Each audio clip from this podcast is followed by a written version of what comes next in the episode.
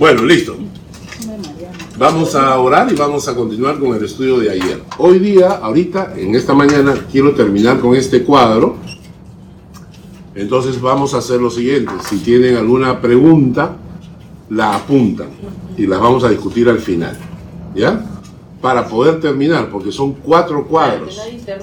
Entonces tendríamos, el día de hoy, tendríamos este cuadro. Eh, a la tarde haríamos el cuadro número 2 el viernes haríamos el cuadro número 3 y el sábado haríamos el cuadro número 4. De esa manera nos vamos habiendo terminado todo eh, para, para, no quedar con nada pendiente. ¿no? Pero naturalmente vamos a tener que, que avanzar eh, para no demorarnos demasiado. ¿De acuerdo? Así que oramos, oramos y empezamos. Gracias Señor por este tiempo y gracias por el privilegio de estar en este crucero, disfrutar de tantas cosas bonitas, pero también disfrutar de la palabra de Dios. Y Padre, nosotros equilibramos las vacaciones, la diversión, la amistad, comer juntos, pero no hay nada como alimentarnos de tu palabra. Gracias por ello en el nombre de Jesús. Amén. Amén. Ya, no miren sus notas. ¿Cuál es la primera iglesia? Éfeso. ¿Cuál es el problema de, la iglesia de Éfeso? Era muy trabajadora, pero no estudiaba la palabra. Era muy trabajadora, pero perdieron su Pero no, no adoraba a Dios. perdieron su primer amor. ¿Se refiere al primer amor al, al amor inicial? No. No se refiere al amor inicial. ¿A qué se refiere? A poner a Dios en el primer lugar. El amor en primer rango. No es tanto es que perdió su primer amor, sino perdió el amor a Dios en primer lugar. y ese es un peligro especialmente para las iglesias y las personas creyentes proactivas. hay personas en la iglesia que son muy proactivas, que trabajan, que dan duro, se desviven por la iglesia, pero se olvidan de tener su tiempo a solas con Dios. Hoy día me levanté, me senté en el balcón a mirar el mar, la brisa, qué rico y aprovechar el tiempo para orar, para darle gracias a Dios. Dale gracias a Dios por el mar. Hay planetas que son absolutamente secos y Dios nos puso acá rodeados de mar para darnos vida. En fin, listo, entonces nos vamos a Apocalipsis, capítulo 2. Estamos estudiando estas acá, de aquí hasta acá. Las iglesias de Apocalipsis. Estamos hablando de las siete iglesias de Apocalipsis. Ayer vimos la primera. Vamos a la Apocalipsis capítulo 2, versículo 8, donde aparece la segunda. La segunda es Esmirna. Esmirna. Perdón, tú dijiste que apuntemos nuestras preguntas en relación a lo que hemos hecho hasta la primera iglesia. ¿Hasta donde quieran? Hasta Éfeso. O en general. No, todos, durante el estudio. Apuntemos las preguntas y al último. al final. Exactamente. Muy bien. Esmirna, el puerto de Turquía, que cuando, cuando vayamos se llama Izmir. Cuando vean ustedes el, plano, se llama Izmir. Esmirna. Vamos a leer rápidamente Esmirna. Y dice, escribe al ángel de la iglesia en Esmirna, el primero y el postrero, el que estuvo muerto y vivió. Nuevamente, quien escribe esta carta es el Señor Jesucristo, ¿no? Eh, el primero, el postrero, que estuvo muerto y vivió. Dice, yo conozco tus obras y tu tribulación y tu pobreza, pero tú eres rico. Y la blasfemia de los que se dicen ser judíos y no lo son sino sinagoga de Satanás. No temas en nada lo que vas a padecer. He aquí el diablo echará a alguno de vosotros en la cárcel para que seáis probados y tendréis tribulación por diez días. Sé fiel hasta la muerte y yo te daré la corona de la vida. El que tiene oído oiga lo que el Espíritu dice a las iglesias el que venciere no sufrirá la segunda muerte. Entonces, la primera iglesia de Éfeso era un problema de amor. la segunda iglesia es la iglesia de las pruebas. Quiero, no sé, a ver, déjenme ver un ratito, si es que por una de esas casualidades de la vida, Ermi- Ermirna. Uy, una S. Esmirna. Sí. a ver, déjenme ver. Hay que corregir, en vez de R es S. Es. Esmirna. Esmirna. Sí, ahí dice Ermirna. Acá está, miren, lo tengo. No, no he sacado copias porque no, no pensé que lo iba a usar, pero eh, las siete iglesias de Apocalipsis hay diferentes interpretaciones. La primera interpretación, que es la más conocida, es que cada iglesia representa la vida de un creyente Sí. o la vida de una iglesia, ¿no es cierto? Entonces, en este caso estaríamos hablando de esos creyentes que les toca pasar mal. Hay creyentes que les toca pasar mal. O sea, no todos los creyentes tienen una vida fácil. Hay creyentes que tienen que enfrentar dificultades. Muerte de un hijo, ¿no? Y la pregunta es Dios, ¿por qué?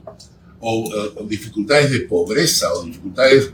O sea, nosotros en Suiza vivimos en un, un planeta, en una- una- un país rico, pero si tú vas a ver que ig- iglesias cristianas, por ejemplo, en el interior del país, el otro día, el otro día vi una foto y decían, esto es amor a la palabra. Era una iglesia en medio de la selva, unas bancas, y la gente sentada en el piso, apoyada en la banca, recibiendo una clase bíblica. No tienen, no tienen proyector, no tienen nada, pero gente que ama la palabra de Dios. Entonces, hay una manera de interpretar las siete iglesias de Apocalipsis como la vida personal, la vida de una iglesia, ¿no es cierto? Pero hay otra, que es la histórica, una manera histórica de interpretar eh, la- las siete iglesias de Apocalipsis. Quizás llegando, no tengo internet, si no lo podría bajar de mis archivos y mandarles una copia, si no, llegando a, Suiza, si me acuerdo, les mando. Entonces, esta parte de acá son las interpretaciones de las siete iglesias eh, en forma personal o la, de abajo, o sea, esta de acá, y la de abajo es una interpretación histórica de las iglesias. ¿Por qué me refiero a eso? Porque si ustedes hacen un análisis histórico, la iglesia pasó por todas estas cosas. La primera época fue la iglesia del amor. Recién habían conocido al Señor. Recién se habían convertido al Señor, ¿no es? Pero luego perdieron ese primer amor a finales del siglo. Y luego viene la persecución. Empezando con Nerón empieza la persecución de la iglesia. Y encaja con la iglesia de Esmirna. Cuando la iglesia fue perseguida, fue torturada, cuando los creyentes tenían que vivir escondidos bajo tierra, etcétera, etcétera, etcétera. Entonces, esta es una segunda forma de, interpretar Apocalipsis. Nosotros ahora, por cuestión de tiempo, nos vamos a concentrar en la primera. Esas iglesias que representan eh, la- la- las cartas que representan a los individuos creyentes en forma personal. Entonces, seguimos. Entonces, esta iglesia es la iglesia de la, de la prueba, la iglesia de la dificultad, ¿no es cierto? Les dicen, yo conozco tus obras, pero también conozco tu tribulación y conozco tu pobreza, ¿no? Y aparte de eso, tenían en medio de ellos una sinagoga de Satanás. Interesante, porque una sinagoga era el lugar donde se leían los textos bíblicos. Entonces ellos estaban experimentando en una sinagoga de gente llamada eh, hebrea, judía, sin embargo eran instrumentos de Satanás. Y luego dicen, y aquí viene la, la respuesta, no temas en nada lo que vas a padecer. No temas en nada lo que vas a padecer. Aquí, aquí el diablo echará a alguno de vosotros en la cárcel para que seáis probados. Tengo el caso en el Perú de un pastor de una iglesia que hacía taxi para eh, tener un poco más de ingresos porque la iglesia no podía darle un sueldo decente. Entonces él se puso a trabajar haciendo taxi.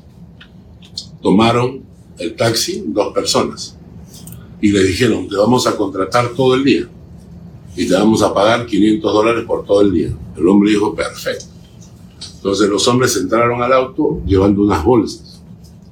Llegaban a un lugar y le decían, espéranos, bajamos y subimos.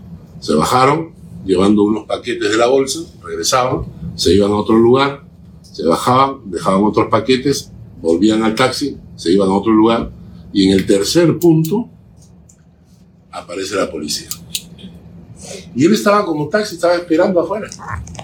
Y viene la policía y los agarra, eran narcotraficantes, y el paquete con la droga que restaba, después de haber entregado varios paquetes, estaba en el auto. Y lo metieron a la cárcel. y cuando, cuando dieron eso, todos nosotros comenzamos a, a, a, orar por él y buscar algún tipo de ayuda, explicar que era pastor y todo. Y los jueces en el Perú, ustedes saben cómo son, ellos necesitaban billete para soltarlo, ¿no? Entonces no lo soltaron. Lo metieron a la cárcel cuatro años. Injustamente. Injustamente. Cuando salió de la cárcel, había sembrado una iglesia y tenía 220 presos convertidos. Eh, cuando salió de la cárcel, volvió a su iglesia y le preguntaron si su experiencia había sido traumática. Y él agarró y dijo, no, ojalá pudiera volver. Como José, pues, ¿no? Entonces, eh, a veces toca esto, ¿verdad? Muy bien. Y, la, y las palabras preciosas de Dios, ¿no? Tendréis tribulación por 10 días. Los, las pruebas de Dios siempre tienen un tiempo contado, nunca son eternas. Y, pero tú qué debes hacer? Sé fiel hasta la muerte, yo te daré la corona de la vida. Sé fiel hasta la muerte. Ser fiel cuando todo va bien es una bendición. Sí. Ser fiel cuando las cosas van mal. Ahí está la prueba. Ok, esta es la iglesia de Esmirna. Primera iglesia, has perdido tu primer amor. Segunda iglesia, sé fiel hasta la muerte. ¿De acuerdo? Tercera, nos vamos a Pérgamo. Todas estas iglesias actualmente están en Turquía. Todas. Hagamos el viaje a Turquía. Escribe al ángel de la iglesia en Pérgamo. El que tiene la espada aguda de dos filos dice esto. Mira la presentación que hace Jesús. El que tiene la espada aguda de dos filos. ¿Qué cosa es la espada aguda de dos filos? La Biblia. La palabra. La palabra. ¿No? La palabra que dice, en el texto está en Hebreos 4:12. Es Más cortante que Dios es como la espada de filo, ¿verdad? Y esto de la espada de dos filos, lo hemos visto en el capítulo 1, creo. ¿Recuerdan? En el capítulo 1, versículo 16, tiene en su diestra siete estrellas y de su boca salió una espada aguda de dos filos. Entonces, está, está hablando, se presenta Jesús y dice, miren lo que tengo yo en mi boca, una espada de la palabra de Dios. ¿Por qué dice eso? Por lo que viene después. ¿Eh? Y dice, yo conozco tus obras y dónde moras, donde está el trono de Satanás. Pero retienes mi nombre y no has negado mi fe, ni aun en los días en que, Anti- en que Antipas, mi testigo fiel, fue muerto entre vosotros, donde mora Satanás. Pero tengo unas pocas cosas contra ti, que tienes ahí a los que retienen la doctrina de Balaam, que enseñaba a Balac a poner tropiezo ante los hijos de Israel, a comer cosas sacrificadas a los ídolos y a cometer fornicación. Y también tienes a los que retienen la doctrina de los nicolaitas, la que yo aborrezco. Por tanto, arrepiéntete, pues si no vendré a ti pronto y pelearé contra ellos con la espada de mi boca. El que tiene oído, oiga lo que el Espíritu dice a las iglesias. Al que venciere daré a comer del maná escondido. ¿Qué cosa será eso? Le daré a comer del maná escondido. Es como cuando tú llegas al cielo y le digas, Señor, ¿cómo era el maná? Y Dios dice, "Pues, te guardo un poquito para que pruebes. El maná escondido. Y le daré una piedrecita blanca y en la piedrecita escrito un nombre nuevo, el cual ninguno conoce sino aquel que lo recibe. Ahora, noten ustedes, la espada de filos, palabra de Dios. Y luego dice, yo conozco tus obras, donde moras, donde está el trono de Satanás, pero retienes mi nombre, no has negado mi fe. ¿Está bien? Pero, ahí viene el pero, en el versículo 14.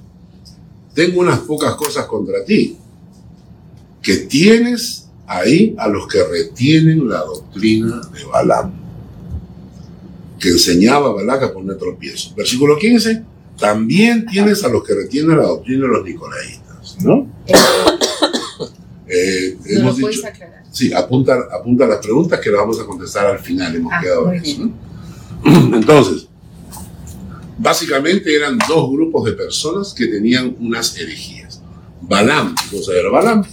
Balaam básicamente era, pues, este, comprar la fe, ¿no? Es decir, te doy tanto y este, vienes a, a, a orar en contra del pueblo de Israel, ¿no? Entonces te vamos a pagar y, y, tú vienes y tú eres profeta del pueblo de Israel y vienes, pero en lugar de bendecir a Israel, vienes a maldecir. Dices lo que No. queremos que digas. Y entonces este el muchacho fue a, Señor, no, no vas con Juan, no, no, no vas, no vas. Ellos vinieron y ofrecieron más dinero. O sea, esta es una transacción, la transacción eh, financiera frente a tu fidelidad espiritual. ¿Por cuánto vendes tu primogénito? ¿No es cierto? Bueno, y también estaban los Nicolai. También era una secta de aquella época que estaba metida en las iglesias que tenía que ver con el ser, eh, judaizar. Ahora, ¿qué pasa con esto? Ellos tenían una fe, pero estaban permitiendo herejías. No cuadraban las herejías, ¿no? Eh, ustedes leen el cuadro que tienen ahí, dice, toleras las falsas doctrinas. Por lo tanto, arrepiéntete. Y esto es importante. Tolerar las falsas doctrinas. Tenemos que tener conocimiento bíblico, hay que estudiar la palabra, hay que conocer bien la palabra de Dios. ¿Para qué? Para que no nos engañen. Y cuando encontramos doctrina falsa, confrontar, no tolerar las falsas enseñanzas. Esto es importante. Hoy en día, con el que no, que no juzgues a nadie, que déjalo, que bueno, piensan diferente, tenemos que ser radicales, radicales, para confrontar cuando encontramos doctrinas falsas. Mi mamá, que ya está en la presencia del Señor, siempre me criticaba duro y me decía, papi, no digas nombres. Por cuando yo predicaba, decía los pastores con este, este, este, por su nombre y con todo. Me decía, no digas nombres. Simplemente habla de la, de la enseñanza, pero no digas nombres. Y yo le decía, no, mamá, yo, yo tengo que seguir el ejemplo de Pablo. Pablo era con nombres y todo. Alejandro, ¿no? Y el otro, o sea, con nombres y todo, ¿no? Entonces, la tercera enseñanza es no tolerar las falsas doctrinas. No permitas que las falsas doctrinas se metan en tu vida y las toleres. No, no permitas que esas enseñanzas vayan ganando lugar en tu corazón porque después van a dar fruto. Éfeso, amor. Esmirna, sé fiel hasta la muerte. Pérgamo, no toleres falsas doctrinas. Seguimos con la cuarta. Tía, tira. Tiatira. Este es interesante. Hay otro cuadrito que les voy a enseñar. De repente se los mando algún día si me acuerdo. Anotando van dos.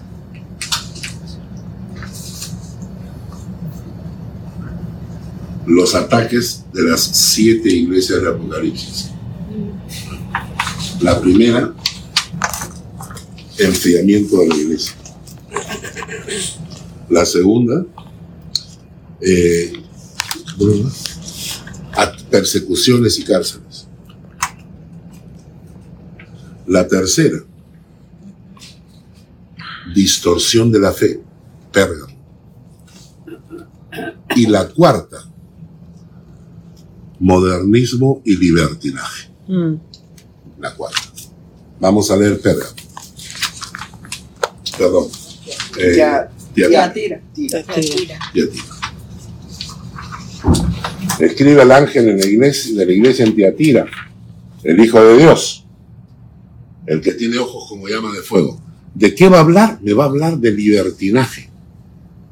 Y Jesús se presenta el que tiene ojos como llamas de fuego y sus pies semejantes al bronce bruñido. El bronce bruñido es el bronce encendido.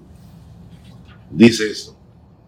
Yo conozco tu amor, tus obras, tu amor, tu fe, tu servicio, tu paciencia. Que tus obras son más que las primeras. O sea, había, había un trabajo, en una iglesia que aparentaba ser buena. Yo conozco tus obras, tu amor, tu fe, tu servicio, tu paciencia. Pero, nuevamente, tengo con unas pocas cosas contra ti, que toleras que esa mujer Jezabel, que se dice profetiza, enseñe y seduzca a mis siervos a fornicar y a comer cosas sacrificadas a los ídolos. Y le he dado tiempo para que se arrepienta, pero no quiere arrepentirse de su fornicación. He aquí yo la arrojo en cama y en gran tribulación a los que con ella adulteran, si no se arrepienten de las obras de ella. Y a sus hijos heriré de muerte. Y todas las iglesias sabrán que yo soy el que escudriña la mente y el corazón. Y os daré a cada uno según vuestras obras. Pero a vosotros y a los demás que están en Tiatira, a cuantos no tienen esa doctrina, y no han conocido lo que ellos llaman las profundidades de Satanás, yo os digo, no os impondré otra carga. Pero lo que tenéis retenerlo hasta que yo venga. Al que venciere y guardare mis obras hasta el fin, yo le daré autoridad sobre las naciones, etcétera, etcétera. Entonces, no, en una iglesia no todos son malos. En una iglesia puede haber un buen grupo de hermanos buenos, que están sirviendo al Señor, que tienen amor por el Señor, que han retenido la fe. Y sin embargo, hay otros que están escondidos, que están jugando al libertinaje sexual, a la fornicación. ¿Sabían ustedes que según estadísticas que se han hecho en los Estados Unidos, y escuchen, ¿no? más del 30% de miembros de las iglesias evangélicas son asiduos consumidores de pornografía, incluyendo pastores. Asiduos de permanentes. ¿Sabes? Es el 30% de la iglesia. Yo no sé cuándo será el porcentaje en la nuestra, si es que hay. Pero nosotros tenemos una iglesia, contamos con la iglesia llena, tenemos 50. Según la estadística, 15 de los que están en nuestra iglesia son asiduos, son permanentes consumidores de pornografía. Pero lo hacen a escondidas. Por eso el texto dice que Jesús escribe, dice, a sus hijos saliré de muerte y todas las iglesias sabrán que yo soy el que escudriña la mente y el corazón. Y os daré a cada uno según vuestras obras. ¿Eh? Entonces, la iglesia de Tiatira la iglesia del libertinaje. Y las tenían ahí. Estaban mezcladas. Como ellos no sabían por qué lo hacían en forma oculta, Jesús tiene que intervenir y le dicen a ellos, a esa mujer Jezabel que seduce, a ellos los voy a meter en cama, los voy a enfermar, los voy a matar, los van a morir. Pero los otros, los que se mantienen, manténganse firmes, dice el texto, ¿no? Lo que tenéis, retenedlo hasta que yo venga. ¿Ah? Entonces, la iglesia tiatira es libertinaje. ¿no? Repasamos. Éfeso. Amor. Primer amor. Primer amor. Este, Esmirna. Se fiel hasta la muerte. Se fiel hasta la muerte. Pruebas, dificultades. Tercero, Pérgamo. Falsas doctrinas. Falsas doctrinas. Tiatira. Libertinaje. Libertinaje. Comunicación. Vamos a la quinta. Sardis. Esta iglesia representa un tipo de gente muy especial. tienes nombre de que vives, pero estás muerto. Para los que hemos estado estudiando doctrinas fundamentales, hemos visto una de las características de, de la herencia que recibimos de Adán. En Efesios capítulo 2, agarra y dice que los, los que descienden de Adán nacen muertos espiritualmente. Él os dio vida cuando estabais muertos en vuestros delitos y pecados. La característica de la persona que no conoce al Señor es que está espiritualmente muerta. Y no hay peor cosa que una persona que está muerta espiritualmente y cree que está viva. Porque cuando muera, ¿saben ustedes lo que va a pasar? Se va a despertar, va a, sentir, que está vivo. va a sentir calientito los pies. Y entonces va a decir, ¿y qué hago acá? ¿No? Vamos a leer. Estoy vivo. Sardis. Escribe el ángel de la iglesia en Sardis, el que tiene los siete espíritus de Dios y las siete estrellas, dice esto. Yo conozco tus obras, que tiene el nombre de que vives y estás muerto. Sé vigilante y afirma las otras cosas que están por morir, porque no he hallado tus obras perfectas delante de Dios.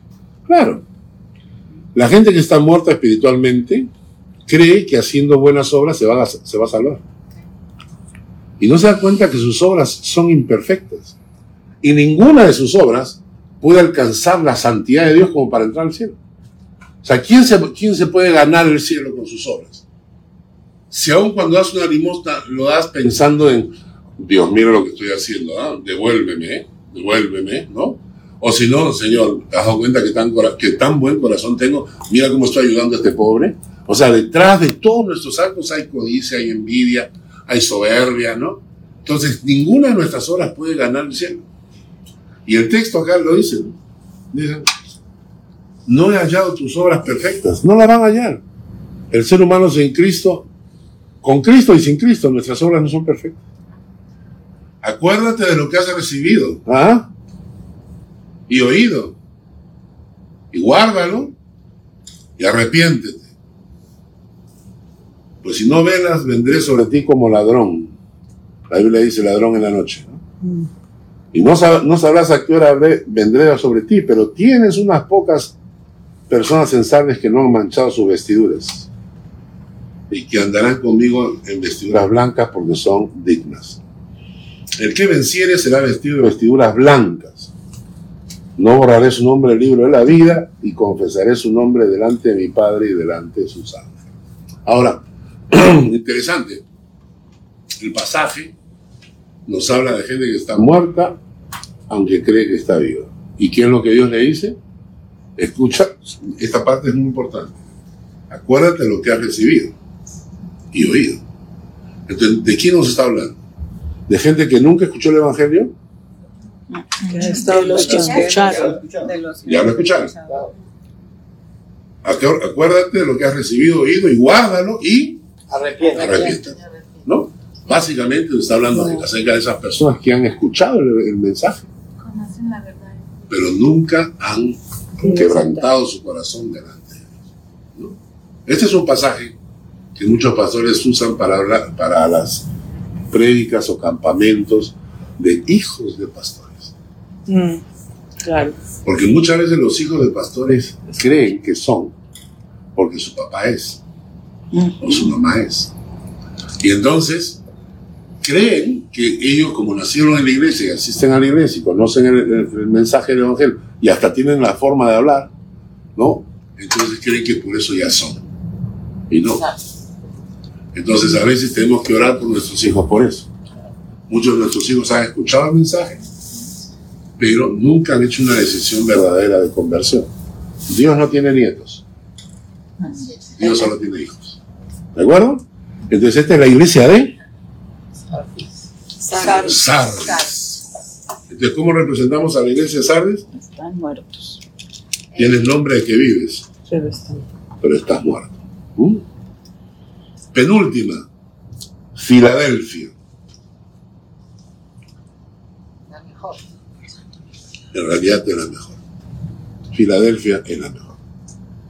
Escribe al ángel de la iglesia de Filadelfia. esto dice el santo. ¿Cómo se presenta Jesús frente a una iglesia que le agrada? El santo, el verdadero, el que tiene la llave de David, el que abre y ninguno cierra y cierra y ninguno abre. Cuando Dios abre las puertas, ni el diablo puede cerrarlas. Dios es supremo. Cuando nosotros a veces equivocadamente, por falta de conocimiento, enseñamos, enseñé en las la doctrinas fundamentales de que Dios no solamente es soberano, sino supremo. Eso quiere decir que ni siquiera el diablo se puede oponer a los planes de Dios. Porque si el diablo pudiese oponerse a los planes de Dios, el diablo sería Dios. No puede oponerse. El diablo es simplemente el tonto útil que Dios usa. El diablo es simplemente un instrumento, un tonto útil en la mano de Dios para sus planes. Entonces Dios es supremo. Él abre las puertas. Lo que Él abre nadie cierra. Lo que Él cierra nadie abre. Aprendamos a confiar en el Señor en ese sentido. Les comparto cuán fácilmente puede darse una herejía. Eh, antes, hace años atrás, hacíamos al año una reunión de latinos. Eh, reuníamos generalmente entre 400, 500 latinos, y en este caso nos tocó en la iglesia de Winterthur. La iglesia de Winterthur nos cedió su local, convocamos a la reunión latina, este, creo que fue el año 2005 2006, por ahí. Y algunas de las personas que participaban ahí dijeron que tenían un contacto de un un pastor impresionante que tenía una palabra profunda, no sé qué, no sé cuánto. Y yo, de burro, de burro, de burro, por confiar en la gente, no me preocupé de averiguar quién era. Cuando de repente llegó el día y todo lo demás, y ya estábamos preparando, inclusive habían estudios bíblicos que íbamos a dar y todo, y aparece el, el muchacho este, y cuando, cuando dijo su título, ya sabía yo que me encontraba frente a un fraudulento. Y aparece el apóstol, no sé cuánto, ¿no? Y a mí esos títulos me arden ya, porque empezaron hace pocos años atrás tratando de mostrar que son más que los pastores. El profeta, el apóstol, y que, son, que están por encima de los pastores. Son títulos de soberbia, ¿no? Porque si fueran títulos de verdad, de ministerio, serían humildes, pero no son. Y entonces aparece con eso. Y entonces eh, estábamos, yo, yo, estaba preparando unos estudios bíblicos y Lucita me dice, Carlos, entra y escucha lo que está hablando este tipo. Y luego, no, a ver, entra. Y el hombre empieza diciendo, Apocalipsis. Vamos a leer el texto. Dice, acá dice bien claro, Jesús es el santo, el verdadero, el que tiene la llave de David, el que abre y ninguno cierra y cierra y ninguno abre. ¿Saben ustedes cómo, cómo este, la llave de David, cómo activamos la llave de David? ¿Cómo hacemos que la llave de David abra y cierre puertas? Hay cinco secretos. Yo comencé a leer y dije, ¿dónde están? ¿Dónde? Hay cinco secretos que se los voy a decir ahora. ¿Quieren escucharlos? Y toda, toda la gente, ah, sí, sí, sí. Y yo decía, yo puedo decir cualquier cosa. Yo puedo decir cualquier cosa. Yo me paro delante de, un de, una, de una masa de gente que sea manipulable y les voy a decir ocho secretos, siete, catorce. ¿De dónde los sacas? Si este es el único texto bíblico que habla de las llaves de David. Y entonces, entonces, y comenzó a dar sus cinco, ¿no es cierto? Sus cinco. Y él preguntaba a Carlos, ¿quieren saber cuáles son los cinco? Y todo el mundo, sí, sí, sí. Y empezó, ¿no? ¿Ustedes quieren saber cuáles son los cinco? Sí. Y a no lo voy a decir. Porque... No existe, no existe. Fue invención. Entonces él comenzó, él comenzó a decir un montón de cosas. O sea, y cosas que son bíblicas. Es verdad que son bíblicas. Es verdad que son bíblicas. La primera, la alabanza. Pero claro que la alabanza abre las ventanas de los cielos, eso lo sabemos. Pero, ¿qué tiene que ver con las llaves de David? Eso es manipular, eso es utilizar la Biblia en, eh, equivocadamente. Entonces, eh, después de la alabanza venía este, congregarse, respetar la autoridad de tu pastor. O sea, metió cinco cosas ahí que se le ocurrió a él, ¿no? Y todo el mundo aplaudía. Está como ese, eh, estábamos con Luz en una iglesia y el hombre dice, horrenda cosa es caer en manos del Dios vivo. Y entonces, y la mano de Dios tiene cinco, cinco dedos. Y entonces, ¿cuáles son los cinco dedos? Son los cinco ministerios. Este, profeta, evangelista, pastor, maestro, apóstol. Invento.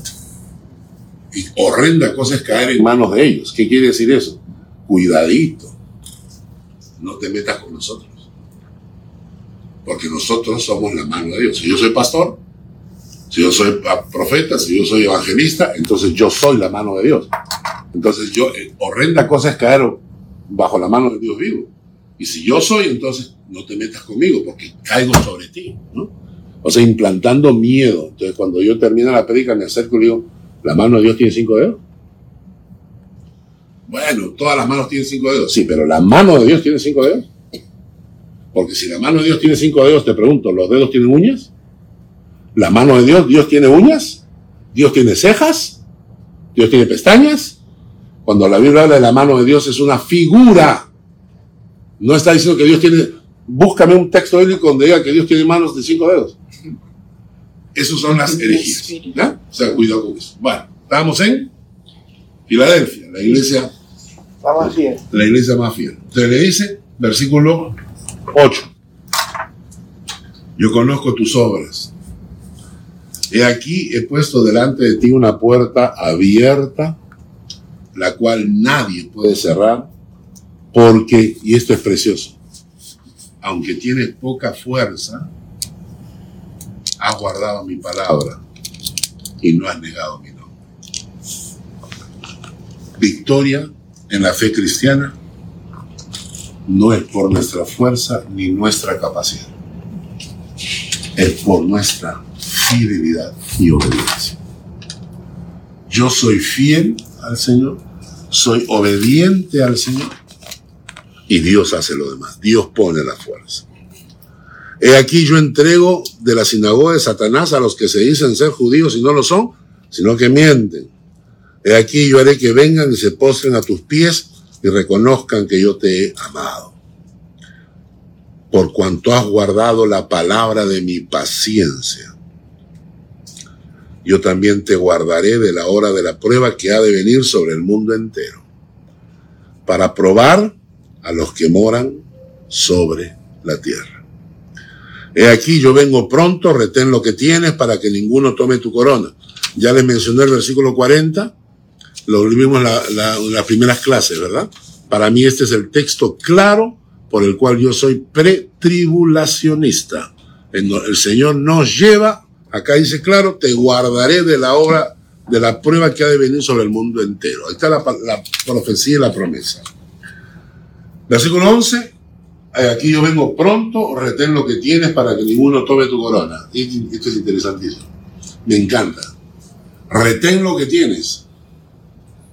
Todos ustedes, desde el momento en que son instrumentos de Dios, que Dios usa para evangelizar, para cuidar de un alma de discipulado.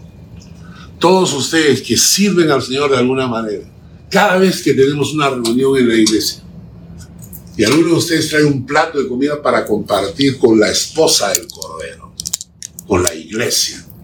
Cada vez que alguno de ustedes cocina algo, tú no estás cocinándole para la gente. Tú estás cocinándole para la esposa del Cordero, para la iglesia del Señor. Cada vez que hagan un estudio bíblico, cada, vez que hablan con alguien y le comparten la palabra, cada vez que regalan una Biblia, cada vez que sostienen la iglesia con sus diezmos, con sus ofrendas, todo eso les va dando corona. Cada, cada uno de ustedes recibirá su corona. ¿No les parece interesante eso? Cada uno recibirá su corona, pero la palabra dice, retén lo que tienes para que nadie te quite tu corona. A veces con mi esposa conversamos que en la iglesia a veces alguna persona se compromete a algo y no cumple. Y entonces eh, mi esposa tiene otro carácter al que yo tengo, entonces ella, y, pero Carlos, ¿por qué? Yo le digo, aprovecha. ¿Por qué? Porque lo que iba para él, viene para ti. Lo que tú haces por aquel que no hizo, viene para ti. Y por eso el texto dice, ¿no? Eh, retén lo que tienes para que ninguno tome tu corona. Cada vez que nosotros hacemos por la iglesia lo que otro debía hacer y no lo hizo, me robé su corona, me choreé su corona, agarré la corona que iba para él y carga a mi cuenta, no a la suya. Eso para mí es una bendición. Por eso yo no me amargo mucho cuando, cuando a veces la gente no cumple. La verdad es que rara vez me amargo porque yo digo, es más oportunidad para poder servir al Señor. Y el texto agarra y dice, al que venciere yo lo haré columna en el templo de mi Dios y nunca más saldrá de allí. Escribiré sobre él el nombre de mi Dios y el nombre de la ciudad de mi Dios, la nueva Jerusalén, la cual desciende del cielo de mi Dios y mi nombre nuevo. El que tiene oído, oiga lo que el Espíritu dice a las iglesias. Entonces, Filadelfia, has guardado mi palabra, no has negado mi nombre. La, esta es la iglesia. ¿Se, ¿Se acuerdan de Éfeso? Éfeso tenía todas las características, pero no tenía el amor. El amor, pero el primer amor. Filadelfia es la iglesia que realmente...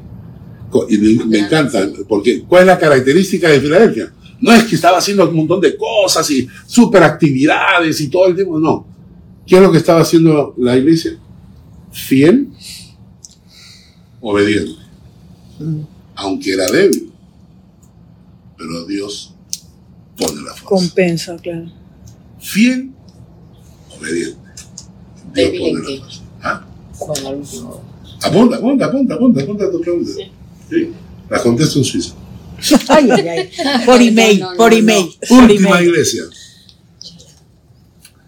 La última iglesia, Esta sí brava. a ver, les voy a preguntar algo.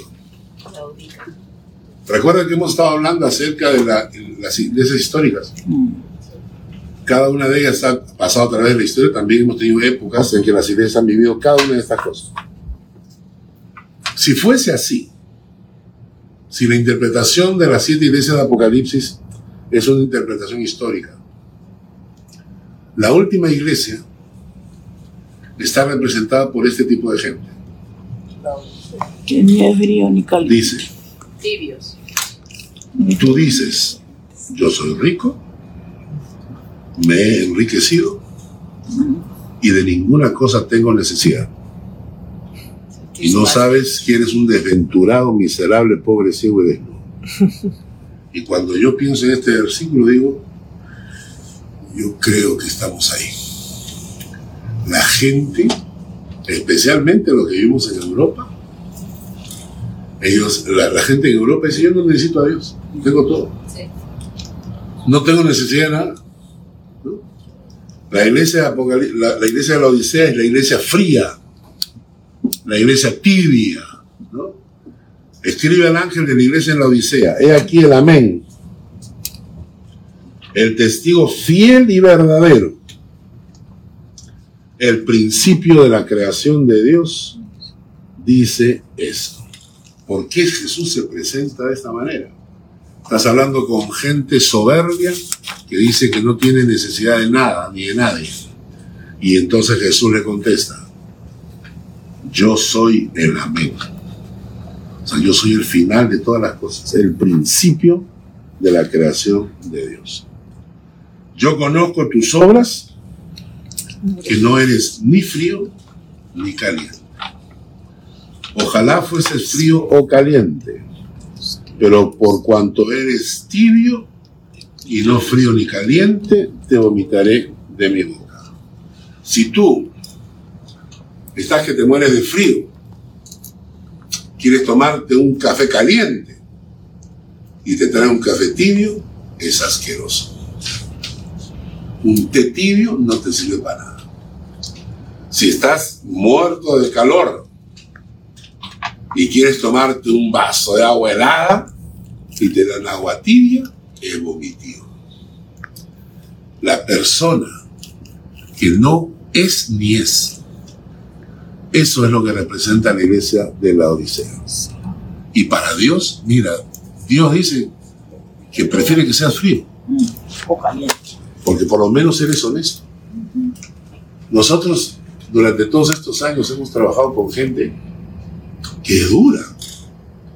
Gente que a veces es, ¿sabes qué, Carlos? No, no, no, no, no puedo, no quiero. O sea, quiero llevar mi vida, quiero hacer mi vida. Está. Pero esa gente que es honesta consigo mismo son más fieles que los hipócritas. Que te dicen que sí, pero no. Pero sí, pero no. Y eso es, esto es interesante porque nosotros notamos esto. Y entonces, ¿qué, ¿cuál es el problema? Versículo 16. 17. Porque tú dices, yo soy rico, me he enriquecido, de ninguna cosa tengo necesidad. ¿Tienes tu versión en alemán, Max? Léelo en alemán. Sí. ¿Cuál versículo? 17. 3.17. Du sprichst, ich bin reich und habe genug und brauche nichts und weißt, und weißt nicht, dass du elend und jämmerlich bist, arm, blind und bloß. Esa traducción Luther. Pero a mí me encanta. Esa traducción me encanta. Porque en español, esta frase suena así, Suave. suave. ¿no? En, en español dicen, sí, mira, yo soy rico, me he enriquecido y no tengo necesidad. Pero en alemán dice, ich bin reich. Ich habe genug. Und ich brauche nichts. O sea, es una expresión tan fuerte de soberbia. Ich Como bin que, reich. como que está lleno tu vaso. Claro. O sea, ich, ich bin reich. ¿no? Und ich habe genug. O sea, no necesito nada. Ich habe genug. Tengo suficiente. Y al final, und ich brauche nichts. Entonces, en No alemán, necesito de nada. en, en alemán, es una expresión tan dura de soberbia, ¿no? Y entonces al final dice, ¿y tú? Eres un desventurado, no tienes futuro, no tienes ventura. Eres un desventurado. Eres un miserable. Eres un pobre. Eres un ciego y estás desnudo. Ahora imagínense la perspectiva de Dios de esa gente y la perspectiva de ellos de sí mismos. La perspectiva de ellos de sí mismos. La perspectiva de Dios, eres un desventurado, miserable, pobre, ciego y desnudo. O sea, así lo ve Dios. ¿eh? Luego dice, yo te aconsejo que de mí compres oro refinado en fuego para que seas rico y vestiduras blancas para vestirte y que no se descubra la vergüenza de tu desnudez y unges tus ojos con colirio para que veas. O sea, lo que le está diciendo es, estás desnudo, estás desventurado, lo único que te puede cubrir son las ropas blancas de Cristo. Y úngete con, con colirio para que veas, ciego, ¿no? Versículo 19. Yo reprendo y castigo a todos los que amo. Sé pues celoso y arrepiéntete. He aquí yo estoy a la puerta y llamo. Cuando la gente pregunta, sí, pero ¿cómo hago? Me quiero arrepentir, quiero, yo quiero dejar de ser un tibio y quiero realmente tener a Jesús en mi corazón. Y la respuesta está acá. Yo estoy a la puerta de tu corazón y llamo. Si alguno oye mi voz y abre la puerta, Entraré, entraré a él cenaré con él y cenaré con él y él conmigo. Y, y la- y la- el término acá para cena.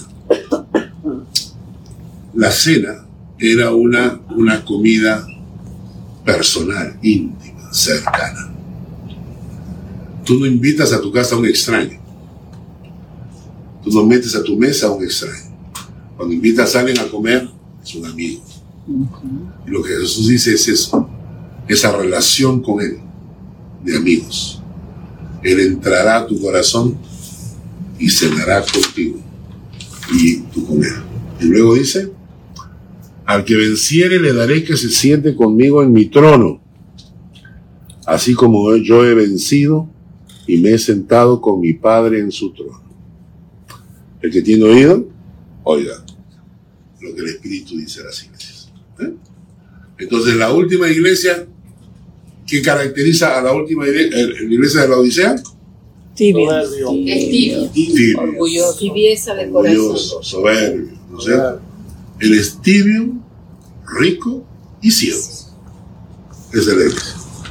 Él es tibio, rico y ciego. ¿Muy bien? Entonces, Éfeso,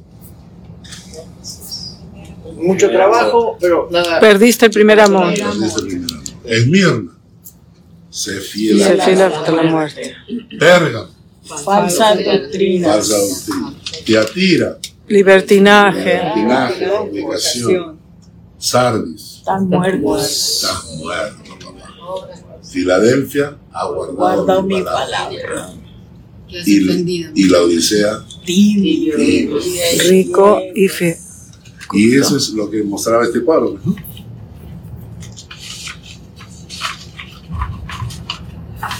¿No? Los siete ataques a las iglesias.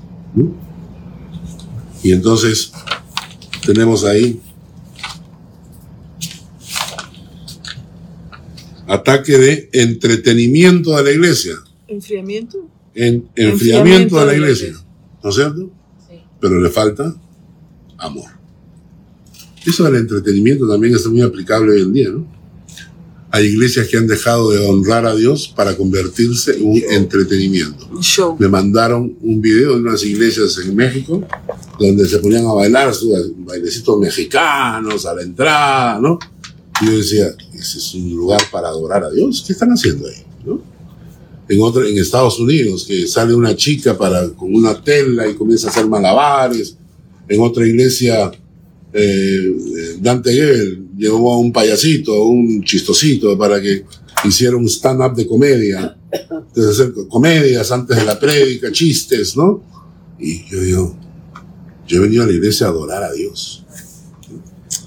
Luego tienes persecuciones, la iglesia de Esmirna, distorsión de la fe, Pérgamo, eh, Teatira, ataque libert- libertinaje, modernismo, fornicación, Sardis, teologías racionalistas, falsas doctrinas, Filadelfia, Mentira secular. mentiras seculares, pero se mantuvo firme, y por último, la Odisea, materialismo, sociedad sin Dios. Como está el mundo hoy. Exacto. Y por eso, una vez mi hijo Mark me preguntó y le dijo, papá, ¿tú crees que el Señor venga en esta generación? Y yo le dije, papi, no lo sé porque ni los ángeles saben, Pero todo suena. pero si no lo veo yo, tú lo vas a ver. Eh, Si no lo veo yo, tú lo vas a ver. Y a mí es interesante porque yo me encantaría eso, ¿no? O sea, ser uno de los que no mueren. Ser, uno de los que son transformados. Porque el proceso siempre es difícil, ¿no? Y entonces, pasar por eso, que- que sea, los, que los que hayamos quedado, dice este tesalonicense. Pero bien, vamos a avanzar porque vamos a tener el cuadro 1 el día, el día de ahora en la mañana. Ah, falta. Ah. Que no, pensé que ya iba a cortar, pero falta el cielo. Sí, falta el Un cielo. lugar Ahora, llamado cielo. hemos hablado capítulo 1, capítulo 2, capítulo 3, ¿no? 1, la presentación, 2 y 3, iglesias, y ahora 4 y 5 es el cielo. ¿Ya? ¿Por qué es importante que estudiemos el 4 y el 5? Porque según lo que estamos estudiando, termina el capítulo 3 y la iglesia desaparece en la historia de Apocalipsis. Ya no se menciona más a la iglesia. Solo se menciona a pueblos, tribus, lenguas, de diferentes lenguas eh, y razas y, todo que están en el cielo. A partir del capítulo 3, ya no se menciona a la iglesia de Dios en la tierra. Se menciona a la iglesia de Dios en el trono de Dios, ¿no? Porque ya no fuimos. ¿Para qué estudiamos entonces? 4, 5, 6, 7, hasta el 19 cuando Jesucristo regresa. ¿Para qué lo estudiamos? Para que no nos engañen con cuentos baratos. Para que sepamos lo que está ocurriendo en el cielo y lo que va a ocurrir en la tierra durante ese tiempo. Para que no venga un estafador y nos comience a enseñar a nosotros, a nuestros hijos, falsa doctrina. Entonces, capítulo 4 y 5, el cielo. El capítulo 4. El capítulo 4 básicamente nos presenta qué, qué es lo que funciona en el cielo, cómo aparece el cielo. Y nos habla del trono de Dios, nos habla de 24 ancianos y nos habla de cuatro seres vivientes. ¿Ya? Dice, después de esto miré, aquí una puerta abierta en el cielo, y la primera voz que oí, como de trompeta, hablando conmigo, me dijo, sube acá, y yo te mostraré las cosas que sucederán después de estas. Al instante yo estaba en el Espíritu, y aquí un trono establecido en el cielo y en el trono uno sentado. El aspecto del que estaba sentado era semejante a piedra de jaspe y de cornalina. Y había alrededor del trono un arco iris semejante en aspecto a la esmeralda. Ok. ¿Cómo es Dios? ¿Tiene cinco dedos su mano? ¿Es un viejito sentado con barba blanca? Cuando lo describe a Dios sentado en su trono, ¿cómo lo describe? El que estaba sentado era semejante a piedra de jaspe y de cornalina. Y había alrededor del trono un arco iris semejante en aspecto a la esmeralda. Lo que nos representa es un ser de luz. No- nos está explicando que Dios es luz, que nosotros le hemos dado la, forma humana. La Biblia dice que Dios nos hizo a su, imagen y semejanza, nosotros hemos invertido la figura, hemos hecho a Dios a nuestra imagen y semejanza. Entonces nos semejamos, todas las fotitos, ¿no? ¿Cómo son las fotitos? Es no, con las manos extendidas, Dios. Y a Jesús, ¿no? Si representamos a Jesús con pelo largo, Ojo celeste. ¿ah? Ojo celeste. Ojos, ojos celestes, porque Jesús tiene que ser caucásico de todas maneras. Claro, ojos celestes, blancos. Imagínate un Jesús negro, no lo compra nadie. Al pobre- Al pobre Jesús no lo compra nadie. ¿No es cierto? Porque si tenemos a un Jesús negro, lo vuelven a crucificar. ¿no? Petizo, petizo pasó. Entonces, todo eso, lo que, lo que estamos haciendo es nosotros proyectar nuestra imagen. El que está sentado en el trono, Dios Padre, es luz.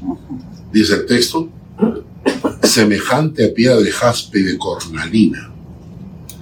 Lo interesante, y es, miren ustedes, la soberbia del diablo.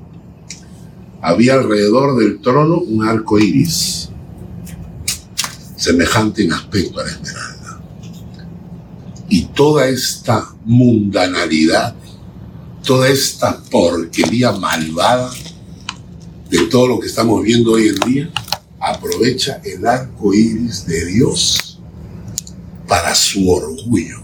O sea, eh, imaginen ustedes lo que están haciendo. Imaginen ustedes lo que están haciendo. Me acerco al mundo y yo, ¿por qué? Porque nosotros no saben, yo no he escuchado del orgullo negro. que salen a las calles a, a celebrar que son negros. No, vamos a el orgullo negro porque somos negros. El orgullo latino, vamos a salir a las calles a decir a todo el mundo que somos latinos. Los únicos que salen a la calle por orgullo, el orgullo gay, el orgullo gay. O sea, ¿eres orgulloso de qué? De tu sexualidad. Porque escogiste un camino de desviación. ¿Eres orgulloso de eso? Y salen a la calle a hacer sus manifestaciones y todo lo demás. Y el insulto a Dios. Utilizo el arco iris de la gloria de Dios para representar la peor corrupción que estamos viviendo en la historia. ¿Mm? Entonces, ahí está. Luego dice versículo 4, alrededor del trono había 24 tronos. Y vi sentados en los tronos a 24 ancianos vestidos de ropas blancas con coronas de oro en sus cabezas. Y del trono salían relámpagos y truenos y voces. Delante del trono ardían siete lámparas de fuego, las cuales son los siete espíritus. Y delante del trono había como un mar de vidrio semejante al cristal. Junto al trono, alrededor del trono, cuatro seres vivientes llenos de ojos delante y detrás. Hay 24 ancianos. Eh, la pregunta que brota en forma natural es quiénes son. Algunos dicen que representan 12 representan a las 12, 12 tribus de Israel y 12 representan a los 12 apóstoles. Es el Antiguo Testamento y el Nuevo Testamento, el pueblo de Israel y la iglesia. ¿no? Los cuatro seres vivientes es interesante porque se mencionan en la Biblia en otros pasajes. De los cuatro seres vivientes, dice acá. Versículo 7, el primer ser viviente era semejante a un león, el segundo era semejante a un becerro, el tercero tenía rostro como de hombre, y el cuarto era semejante a un águila volando. Los cuatro seres vivientes tenían cada uno seis alas alrededor y por dentro estaban llenos de ojos y no cesaban día y noche de decir, Santo, Santo es el Señor, Dios Todopoderoso, el que es, el que era y el que ha de venir. Vámonos a Ezequiel en el Antiguo Testamento.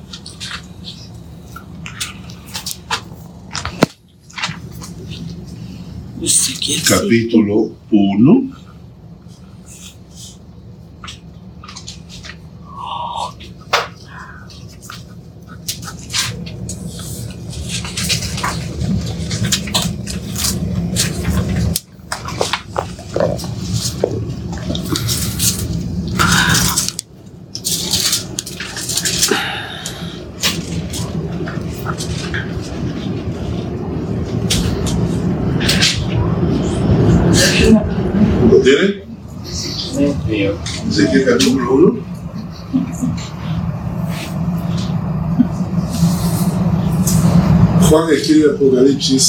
finalizando el renace.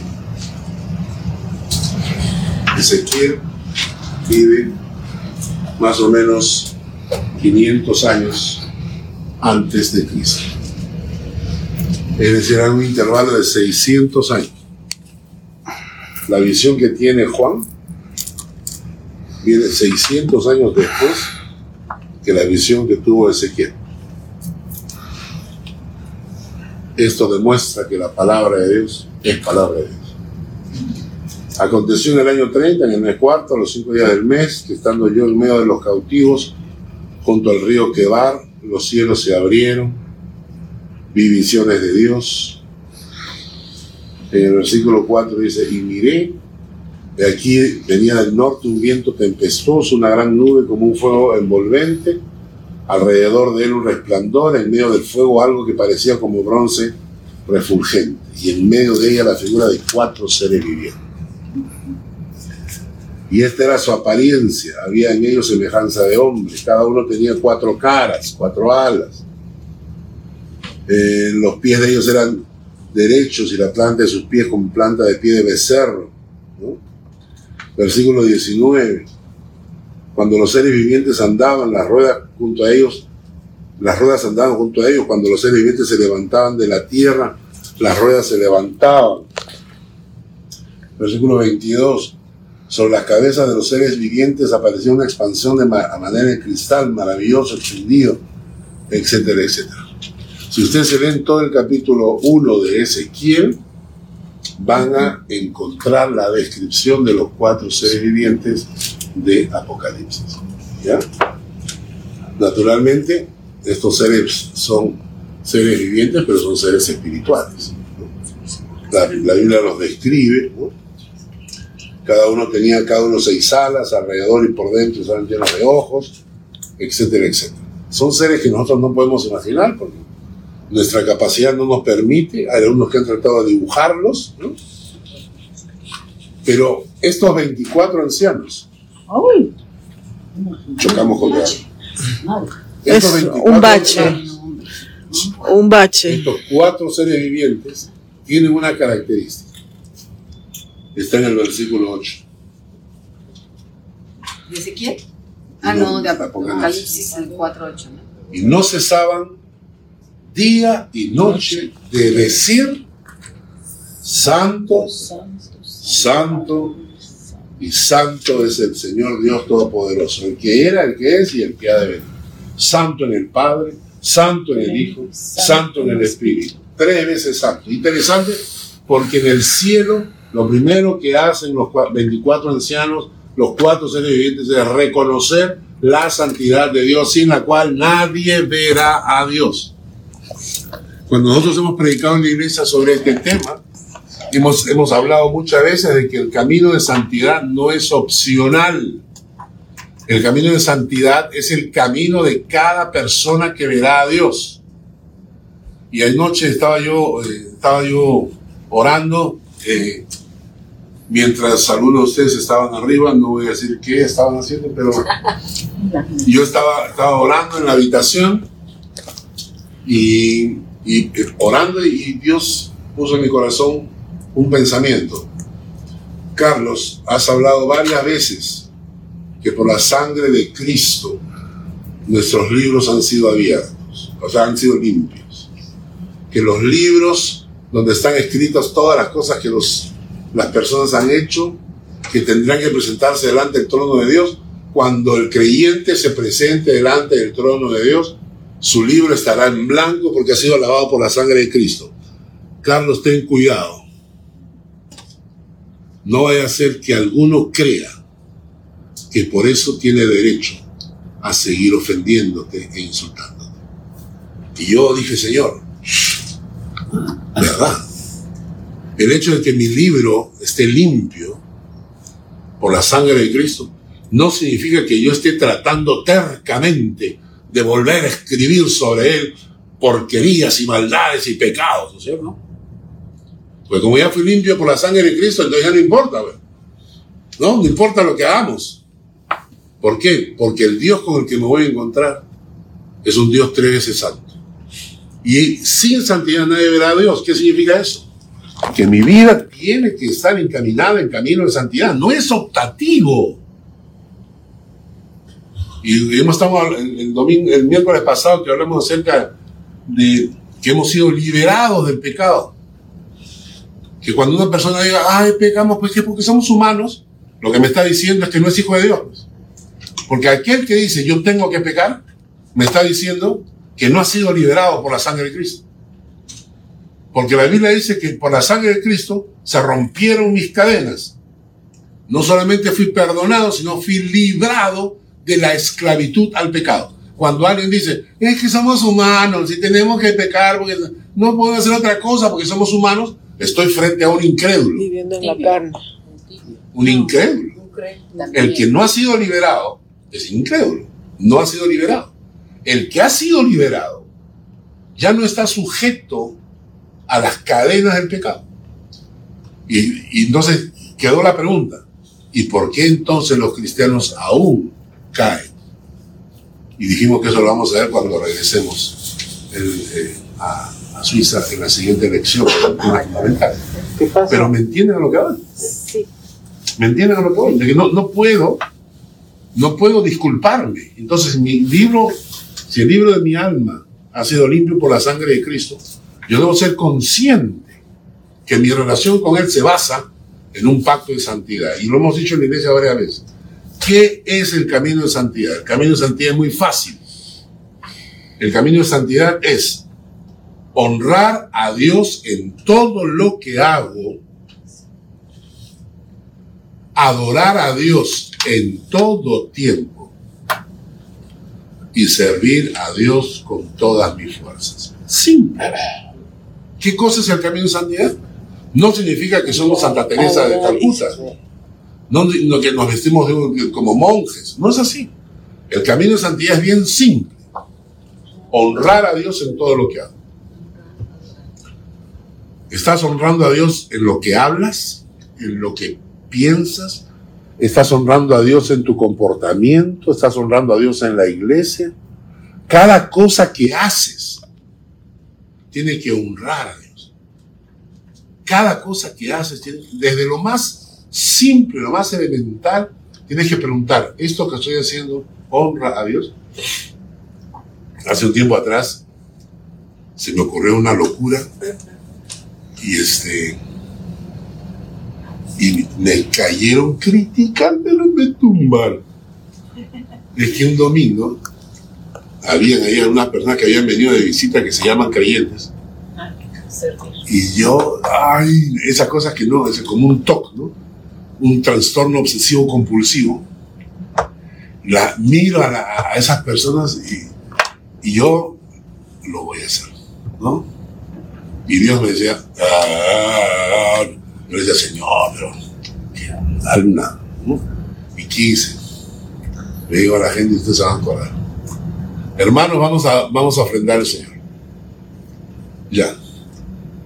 Tomen lo que van a ofrendar en la mano. Tomen lo que van a ofrendar en la mano. Entonces la gente me buscó su carterita, su, billetera. Ahora tomen en la mano. Y ahora levanten la mano y vamos a orar. Señor, lo que tengo en mi mano representa cuánto te amo y cuánto te honro. y yo ya a la- bajando la mano, metiendo la mano en la cartera, ¿no? y entonces, claro, al final me dieron duro. ¿Cómo van a hacer eso? Pero, ¿se dan cuenta? El camino de santidad es así de fácil. Honra a Dios en lo que haces. No lo deshonres, no lo, no lo basurees al Señor. En tu, en- al, al a los estudios bíblicos. Si asistes, participa al culto, congrégate. Y no, entonces honrar a Dios en todo lo que haces. Adora a Dios en todo tiempo. Y sirve a Dios con todas tus fuerzas. Entonces, acá están los ángeles. Y entonces dice, Santo, Santo es el Señor Dios Todopoderoso, el que era, el que es y el que ha de venir. Y miren lo que pasa. Siempre que aquellas, aquellos seres vivientes dan gloria, honra y acción de gracias al que está sentado en el trono, al que vive por los siglos de los siglos, ¿qué hacían los 24 ancianos? Se postran delante del que está sentado en el trono, adoran al que vive por los siglos de los siglos y echan sus coronas delante de él. ¿Qué cosa escena? Tus coronas. ¿Y esta- qué coronas tendrán estos 24 que están sentados en trono? Y Dios agarra, dice que ellos se levantan, se postran delante de Dios, agarran la corona y toma, Señor. Tú eres el rey, nosotros no somos nada. Señor, digno eres de recibir la gloria, la honra y el poder, porque tú creaste todas las cosas y por tu voluntad existen y fueron creadas. Algunas personas me dicen, entiende qué cosa significa darle la gloria. Dar la gloria, reconocer que Él es el que hace. Otras me dicen, reconoce qué significa darle el honor. Señor, eres tú. ¿Qué significa darle el poder? Señor, tú lo puedes. Tuyo. Dale el poder. Él tiene el poder. Entregarle tu ¿Él tiene el poder? Todos lo ¿Quién, quién- Entregarle tu quién- vida quién poder me da? Él tiene la soberanía. Él tiene El que va, el que, el que- vamos a entenderlo como una figura así. ¿Qué significa cuando hay un golpe de Estado? ¿Cómo? Cuando hay un golpe de Estado. Que te quita la voluntad, Hay falta de poder. decisión. Cuando hay un golpe de Estado, un grupo de gente el poder. toma El poder. el El poder, asume el control. Cuando le damos a Dios todo el poder, ¿qué le estamos diciendo? Asume el control, el timón de Estoy-. Te doy todo lo mío. Qué bonito, ¿no? Sí. ponerle las Denle el poder. Señor, toma el poder sobre mí. Asume tú el control y el poder de mi vida. Yo pongo la voluntad, pero tú toma el poder y haz lo que quieras. Capítulo 4. Y capítulo 5 nos sigue hablando del trono.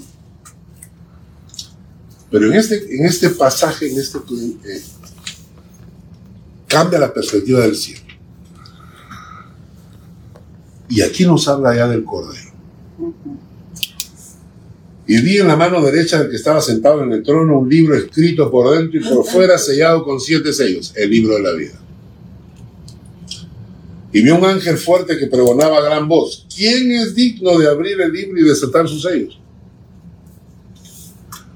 Ninguno en el cielo, ni en la tierra, ni debajo de la tierra podía abrir el libro, ni aún mirarlo.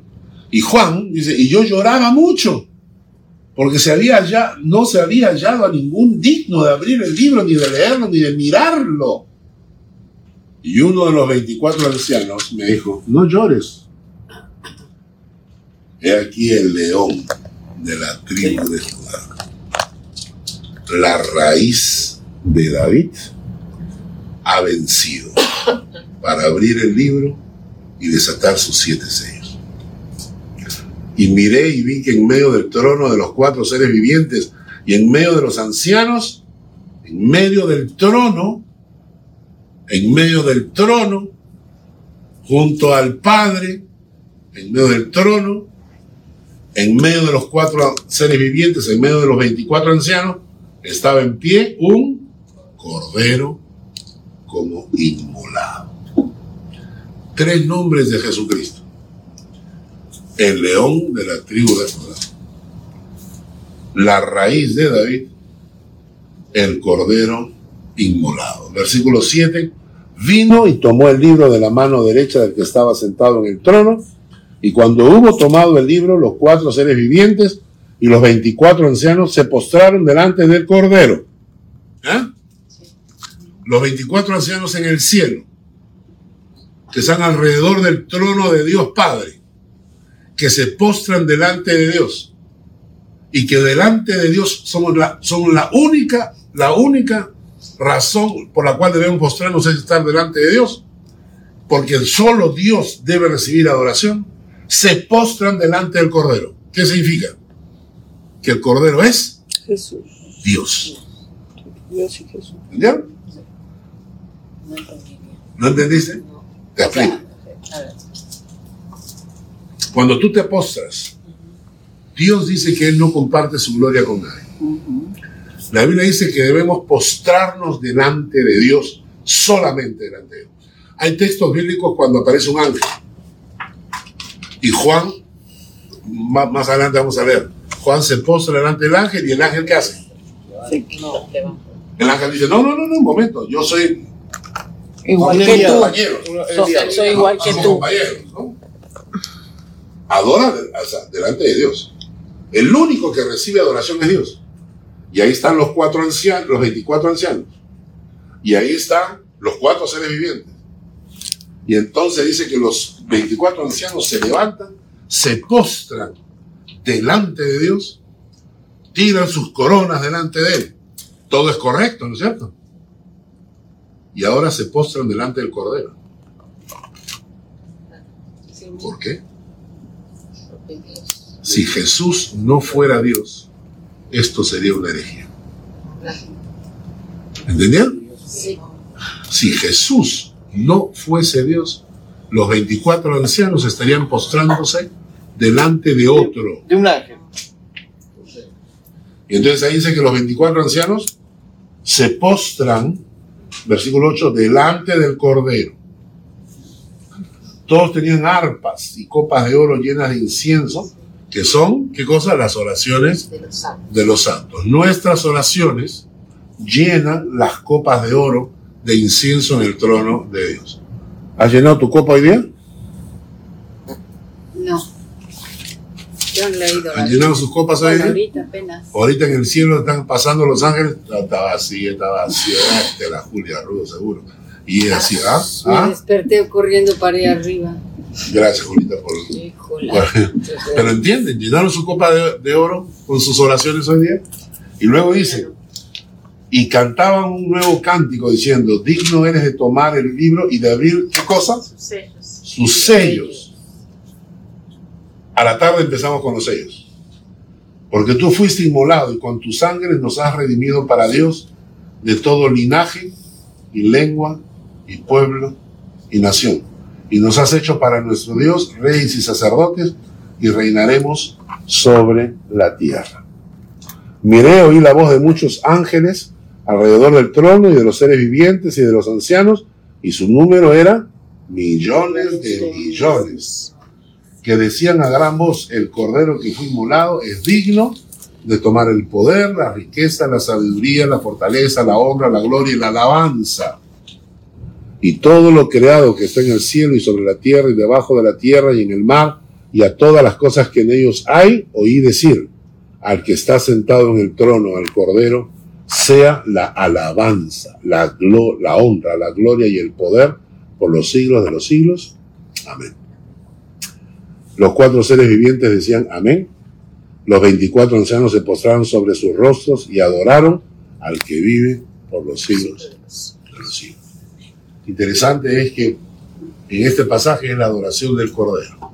Y el Cordero, Jesucristo, el león de Judá, vino primero como Cordero a ser inmolado. Y ahora viene como león de Judá. Antes vino como siervo sufriendo. Ahora viene como rey victorioso. Y, en la, segunda escena, el capítulo 5, es la escena del cielo postrándose delante del Cordero, que está en medio, está en medio del trono. La Biblia dice que Jesús está sentado a la diestra del Padre, y luego todos los ancianos se postran delante de Dios Padre, y luego se postran delante de Dios Hijo, mostrándonos que Dios Padre y Dios Hijo son una unidad.